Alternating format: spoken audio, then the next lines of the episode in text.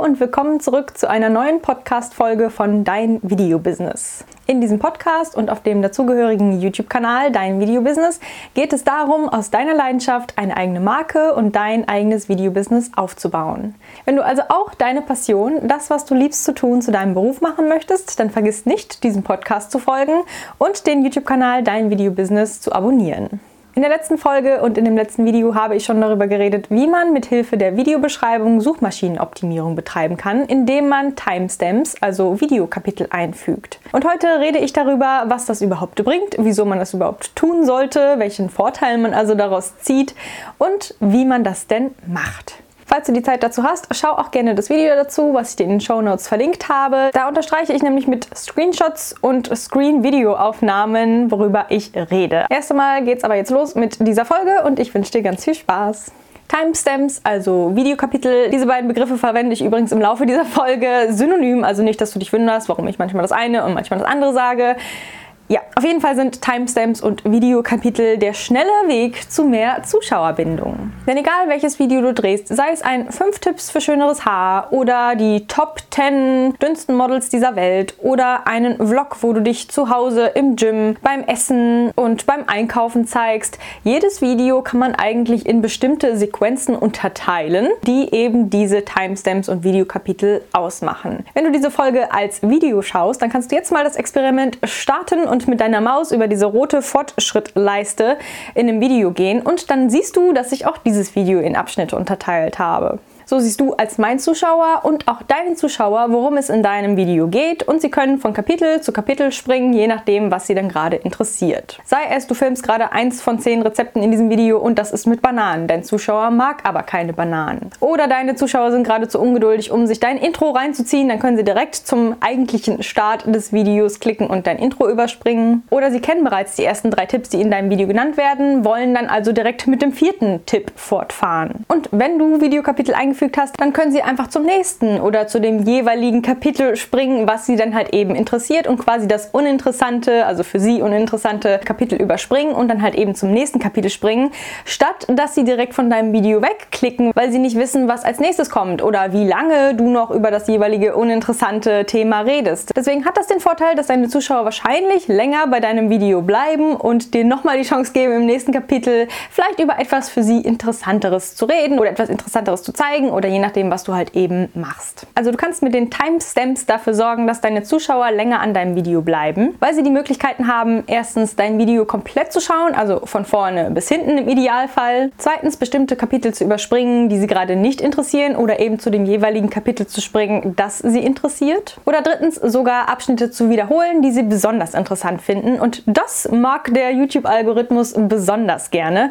weil wenn er merkt, dass dein Video so interessant ist, dass sogar manche Parts davon davon nochmal geschaut werden, dann möchte er das natürlich weiter promoten und schlägt das auch potenziellen neuen Zuschauern vor. Und das ist ja genau das, was wir als kleine oder mittelgroße YouTuber erreichen möchten. Deswegen macht das sehr viel Sinn, diese Videokapitel einzufügen und ich finde das eine echt tolle Funktion, weil so können wir unsere Zuschauer doch deutlich länger an unsere Videos binden. Damals, als es diese Funktion noch nicht gab, haben manche YouTuber als eigenes Kommentar unter ihre eigenen Videos bestimmte Zeiten sogar schon geschrieben, wo die Leute dann sehen konnten, ab dann und dann beginnt das jeweilige Kapitel also die Leute haben das quasi schon gemacht, nur nicht als Videobeschreibung, sondern eben als eigenes Kommentar, dass die Leute zu dem jeweiligen Punkt springen können, wo eine bestimmte Sache beginnt oder wo der YouTuber über eine bestimmte Sache redet oder was auch immer.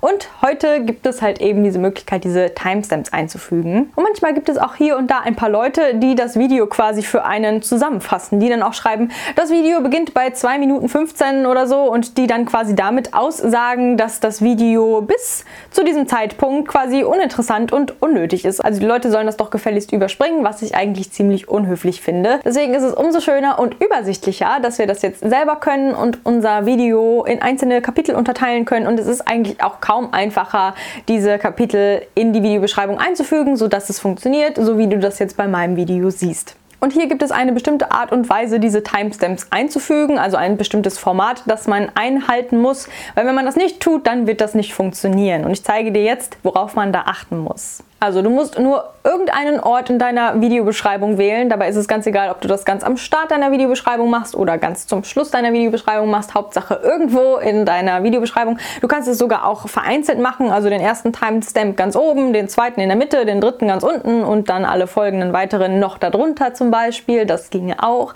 Wichtig ist nur, dass du das Format 0 Doppelpunkt 00 einhältst oder 00 Doppelpunkt 00 einhältst, weil sonst wird das nicht funktionieren. Und der erste Timestamp muss auch das Format 0.00 oder 00.00 haben, weil sonst funktioniert das nicht. Also du musst quasi von ganz 0 anfangen und dann den ersten Timestamp schon mal wählen. Du kannst jetzt nicht bei 0.30 anfangen oder bei 1 Minute 20, sondern du musst bei komplett null anfangen, sonst werden keine Videokapitel angezeigt. Also wenn du den ersten Timestamp gesetzt hast, dann kannst du von da aus fortfahren und halt eben die einzelnen Abschnitte definieren, in die dein Video unterteilt ist. Und ich mache das ganz gerne, wenn ich dann mein Video hochgeladen habe, dass ich es mir nochmal anschaue und wirklich gucke, wann beginnt der nächste Punkt und dann schreibe ich zack, zack, zack untereinander die einzelnen Timestamps und die genauen Zeiten, wann ein bestimmter neuer Abschnitt beginnt und so füge ich meine Videokapitel ein. Und selbst mein Suchmaschinenoptimierungstool TubeBuddy schlägt in der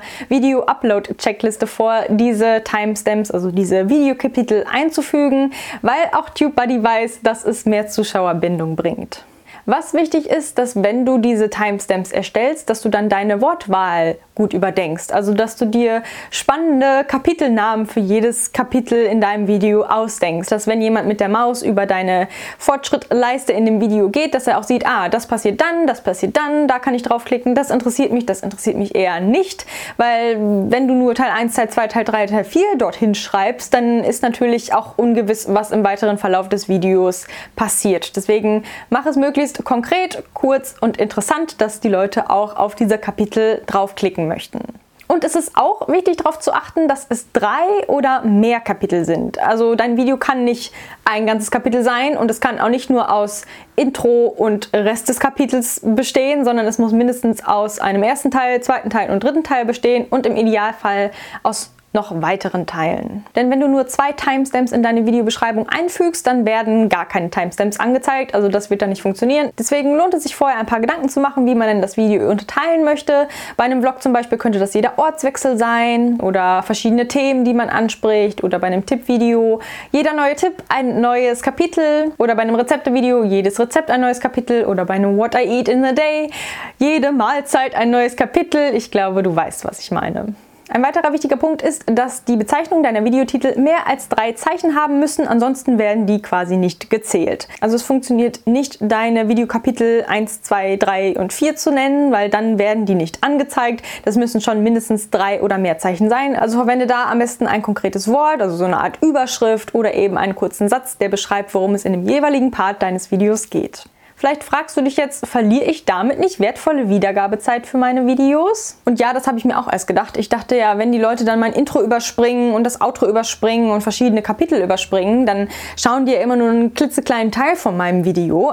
Aber ich glaube, man muss das mal von der anderen Seite betrachten, weil wenn man jetzt über etwas redet, was den Zuschauer nicht interessiert, also wenn ich jetzt über etwas rede, was dich überhaupt nicht interessiert, dann ist es doch wahrscheinlicher, dass du zum nächsten Kapitel klickst und schaust, hm, vielleicht interessiert mich das ja mehr. Ich gebe ihr nochmal eine zweite Chance, mich in dem nächsten Kapitel zu überzeugen. Aber wenn ich gar keine Videokapitel eingefügt habe und du gar nicht siehst, wie lange redet die überhaupt noch darüber? Und kommt noch irgendwas anderes Spannendes? Oder ist jetzt der Rest des Videos nur mit diesem einen langweiligen Thema gefüllt, dann ist es doch wahrscheinlicher, dass du dann direkt zu dem nächsten Video klickst, eines dieser 1000 Videos, die dir da in der Seitenleiste angezeigt werden. Und du bist quasi weg vom Fenster und ich habe dich als Zuschauer sozusagen verloren. Daher ist es doch im Umkehrschluss viel besser, wenn nur eine Minute der durchschnittlichen Wiedergabedauer flöten gegangen ist, als der ganze Rest des kompletten Videos, oder? Und das Gute ist doch, wenn Zuschauer selbst den den Anfang deines Videos uninteressant fanden, aber den Rest deines Videos interessant fanden, dann gucken sie es vielleicht auch ganz zu Ende und schauen dann auch das nächste Video von dir,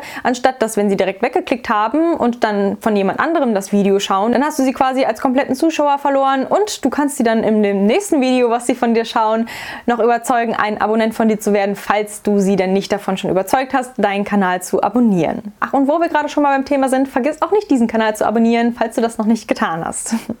Ja, und viel mehr bleibt mir eigentlich auch gar nicht zu sagen zum Thema Timestamps. Du weißt jetzt, dass du deine Zuschauerbindung mit Hilfe der Timestamps deutlich verbessern kannst und auch deine durchschnittliche Wiedergabedauer quasi steigern kannst, obwohl eventuell manche Teile von deinem Video übersprungen werden, die dann nicht zu deiner Wiedergabedauer zählen, aber es doch trotzdem zu einer erhöhten Wiedergabedauer führt, weil die Leute mehr von deinem Video sehen, weil sie nicht direkt wegklicken. Und du weißt jetzt, wie man diese Timestamps einfügt und worauf man achten muss. Also wichtig ist, dass es ein bestimmtes Format hat, entweder 0 Doppelpunkt 00 oder 00 Doppelpunkt 00 und dass du auch bei 0 anfängst, also direkt beim Start des Videos den ersten Timestamp setzt und dann den nächsten bei 30 Sekunden oder bei einer Minute oder wann auch immer der nächste Part deines Videos beginnt. Weil wenn du irgendwo in der Mitte anfängst und nicht bei 0.00, dann werden keine Videokapitel Kapitel angezeigt.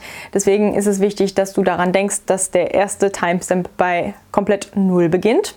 Wichtig ist auch, dass du drei oder mehr Timestamps einfügst, dass die Timestamps konkrete Bezeichnungen haben, die deinem Zuschauer auch sagen, worum es in dem jeweiligen Part des Videos geht, dass es leichter fällt, bestimmte Kapitel auszuwählen und dass diese Bezeichnungen auch mehr als drei Zeichen haben. Also benenne sie nicht 1, 2 oder 3 oder Part 1, Part 2 und Part 3, sondern lass dir irgendwelche konkreten Bezeichnungen, Wörter oder kurze Sätze einfallen. Ich bin mir auf jeden Fall sicher, dass die Funktion der Timestamps in Bezug auf die Zuschauerbindung ein echter Gamechanger ist. Du kannst mir gerne mal in die Kommentare schreiben, was du davon hältst und ob du die Funktion vorher schon kanntest und benutzt hast oder was du in diesem Video Neues gelernt hast. Das würde mich riesig interessieren und auch sehr, sehr freuen. Falls du zu diesem Thema noch irgendeine Frage hast, dann stell mir die auch gerne in den Kommentaren. Ich beantworte jeden einzelnen Kommentar. Und ansonsten kannst du jetzt natürlich sehr, sehr gerne bei meinem letzten Video vorbeischauen oder du freust dich auf mein nächstes Video am nächsten Montag um 10.